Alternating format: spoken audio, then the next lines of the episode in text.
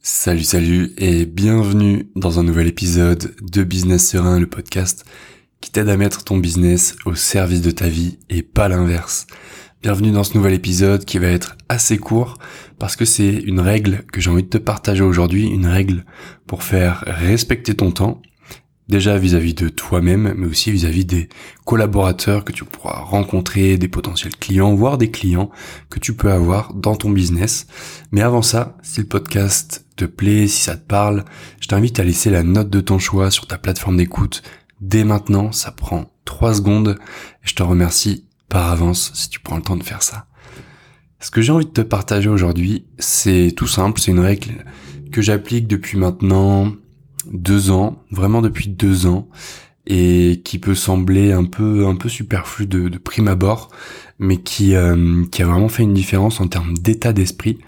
Tout simplement parce que quand t'es euh, bah, solopreneur, quand t'es à ton compte, indépendant, euh, voire freelance peut-être, comme moi, tu vas être amené à réaliser des appels, des appels avec de potentiels clients, avec d'anciens clients, avec des clients de tes clients, si ça fait partie de ton process de recherche. Et bah, ces appels, bien souvent, tu peux euh, les réaliser sur Zoom ou via Google Meet ou n'importe quel autre outil. Le truc, c'est qu'il y a des personnes qui euh, ne connaissent pas la ponctualité, pour qui c'est normal d'arriver en retard, voire de ne pas venir du tout euh, sans prévenir à l'avance. Et ça peut être frustrant, ça peut être frustrant parce que bah, t'es là, t'attends, tu te demandes un petit peu euh, ce qui va se passer déjà, si t'appréhendes un petit peu si c'est un appel prospect, euh, ou bien si c'est un appel important avec un client. Donc déjà ça commence à monter dans ta tête, tu commences à avoir des pensées qui viennent, et puis le temps passe, une minute, trois minutes, cinq minutes, toujours personne.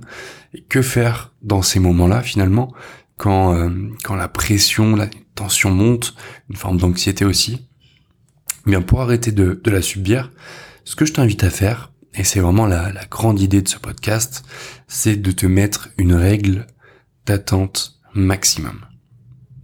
J'ai appris ça d'un copywriter français, Pépé Poncelin, si jamais ça te parle, qui, euh, qui lui dit qu'il a un certain temps pendant un appel à attendre, et si au bout de cette durée, imaginons 14 minutes, un petit peu comme euh, comme à l'école, au lycée, où on attendait le prof 15 minutes et à partir de ce moment-là, on était d'accord pour dire qu'on pouvait partir, qu'il n'y avait pas cours. Bah, c'est un petit peu la même chose. Tu vas te mettre une durée, une certaine durée, pendant laquelle tu vas attendre. Et si au bout de cette durée que tu as définie, tu ne reçois personne, ta personne qui est arrivée dans, dans la salle du Zoom ou personne t'a prévenu pour euh, t'avertir d'un retard ou demander à décaler la réunion, bah, tu vas tout simplement partir. Moi, je le fais aujourd'hui avec la règle des 9 minutes. Tout simplement parce que 9 minutes, je me dis, c'est honnête, la personne peut avoir un retard, peut avoir une mise à jour à faire sur euh, Zoom, souvent ça prévient pas ce genre de choses, et ça peut prendre un peu de temps, euh, peut-être qu'il y a une coupure de courant, une panne d'internet, tout ça. Donc je me dis 9 minutes, c'est suffisamment long pour que la personne ait le temps déjà de prévenir si elle peut pas venir ou si elle a un empêchement, qu'elle aura un léger retard. Et c'est aussi suffisamment court pour ne pas te prendre énormément d'énergie ou de temps dans ta journée. Je vais te partager juste après quelques petits trucs que tu peux faire pour justement mettre à profit ce temps si t'as pas envie d'attendre devant ton écran en te tournant les pouces. Mais j'ai trouvé cette règle, justement, moi c'est ce qui me convient de 9 minutes, peut-être que pour toi ce sera moins, peut-être que ce sera plus, et l'idée c'est vraiment de te dire, si tu dépasses la règle ou les quelques minutes que tu as décidé de mettre en place pour euh, respecter ton temps et ton énergie, parce qu'on revient finalement à ça, l'idée c'est vraiment de se dire, ok, je passe à autre chose, en fait, ma journée continue, euh, c'est peut-être un appel important et généralement quand on a des appels c'est plutôt important. Si euh, si on cadre bien les choses. L'idée c'est vraiment de se dire ok je passe à autre chose et il faudra bah, qu'on revoie à un autre moment avec la personne pour euh, pour prendre cet appel pour réaliser et mener à bien cet appel. Ça peut être impressionnant parce que des fois tu vas être dans cette situation face à des clients des clients importants mais rappelle-toi toujours que si la personne qui est en face de toi ne prend pas le temps de, de prévenir, au moins, c'est le minimum des choses, Si la personne ne prend pas le temps de prévenir, c'est qu'elle ne respecte pas ton temps. Même si elle en a pas conscience, hein, c'est pas quelque chose euh, qu'elle fait consciemment, probablement, elle est pas en train de se dire, ah, je vais pas prévenir ou je vais arriver avec du retard pour justement euh, lui manquer de respect ou manquer de respect à son temps, à son énergie. On n'en est pas là. Très clairement, euh, dans la plupart des cas, dans beaucoup de cas. Le truc, c'est que même si la personne ne le fait pas consciemment, c'est le message qu'elle t'envoie. Et quand tu reçois ce genre de, de ce message, 1, 2, 3, ce que tu veux faire, c'est toi respecter ton temps et ton énergie avant tout. Donc voilà pour la règle des 9 minutes. Qu'est-ce que tu peux faire? Je t'en ai parlé euh, rapidement tout à l'heure. Qu'est-ce que tu peux faire justement quand tu es dans cette période d'entre-deux, d'attente, pour bah, faire passer le temps, mais le faire passer d'une manière qui va être plaisante, efficace, qui va te servir finalement, que ce sera pas du temps que tu auras gaspillé, jeté en l'air, et que tu ne pourras plus jamais récupérer. La première des choses que tu peux faire, et moi ce que j'aime beaucoup faire, c'est répéter répéter dans ma tête si c'est un brief que je dois présenter, si c'est un podcast que je dois enregistrer avec quelqu'un, je, je prends mes notes, que j'ai potentiellement des questions pour le podcast, euh, je repasse un petit peu sur le parcours de la personne, si c'est un prospect pour signer sur un projet, ce que je fais, je reprends un petit peu ce que je sais de son business, ce que je sais des éléments qu'elle m'a déjà partagés, s'il y en a. J'essaye de me remettre un petit peu tout ça en tête pour que quand on commence l'appel, ce soit encore bien frais et que euh, on puisse attaquer directement en ayant de mon côté tous les éléments en tête. Donc ça, c'est la première chose, répéter, être préparé. La deuxième chose, c'est faire des exercices faire des exercices qui vont te faire travailler ta posture, qui vont te faire travailler ta voix, qui vont te faire travailler euh, tes expressions du visage, ton body language, body language de manière générale.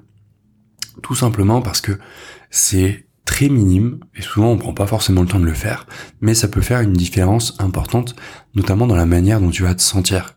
Quand tu fais des, exercices où tu vas t'étirer le dos, où tu vas t'étirer les mains, où tu vas détendre, amener vers l'avant, puis vers l'arrière tes épaules. Tout ça, ça va contribuer à te mettre dans une énergie qui est beaucoup plus sereine et donc tu pourras être encore plus tranquille pendant ton appel, encore tu vas paraître beaucoup plus confiant ou confiante et ça va te servir tout au long de ton échange. Troisième chose, donc première chose c'était répéter, se remettre en tête les éléments là où tu veux aller, ce que tu vas proposer, ce dont tu vas parler. La deuxième chose, c'est faire des exercices qui vont te permettre d'être dans un état d'esprit et dans une énergie beaucoup plus tranquille. La troisième chose, c'est de lire. Ça peut paraître un peu euh, un peu en dehors de la plaque, parce que moi ça me paraissait complètement en dehors de la plaque au départ, mais quand tu commences à lire quelque chose, ça peut être bah, un article par exemple de la personne que tu vas avoir en face, ça peut être un bouquin que tu es en train de lire en ce moment, ou bien si tu as une Kindle, peut-être que tu as un bouquin euh, dont t'as pas trop de nouvelles en ce moment parce que tu prends pas trop le temps de le lire, eh ben ça peut être juste feuilleter quelques pages en attendant la personne en face. Et ça c'est mon troisième point. Ou bien, et ça va pour ce quatrième point rejoindre un petit peu ce que je t'ai dit dans le second point qui était de te faire des exercices pour vraiment te mettre bien, ce que tu peux faire c'est tout simplement méditer. Méditer ça peut prendre beaucoup de formes et la forme la plus facile, la plus accessible, c'est vraiment de te concentrer sur ta respiration en inspirant par le nez et en expirant par le nez, en bloquant en fait ta bouche dans une certaine position. Moi j'aime bien le faire ouvert avec la langue qui vient se poser sur le palais et juste te concentrer sur ta respiration avec les mouvements de l'air qui va passer, qui va entrer dans ton nez, te concentrer sur ton nez, sur l'air quelles sont les sensations, et puis expirer tranquillement. C'est un petit exercice qui est facile à réaliser, qui apporte beaucoup de bénéfices parce qu'encore une fois, tu vas être dans un état d'esprit beaucoup plus tranquille lorsque tu es ensuite face à la personne, face à ton interlocuteur ou ton interlocutrice.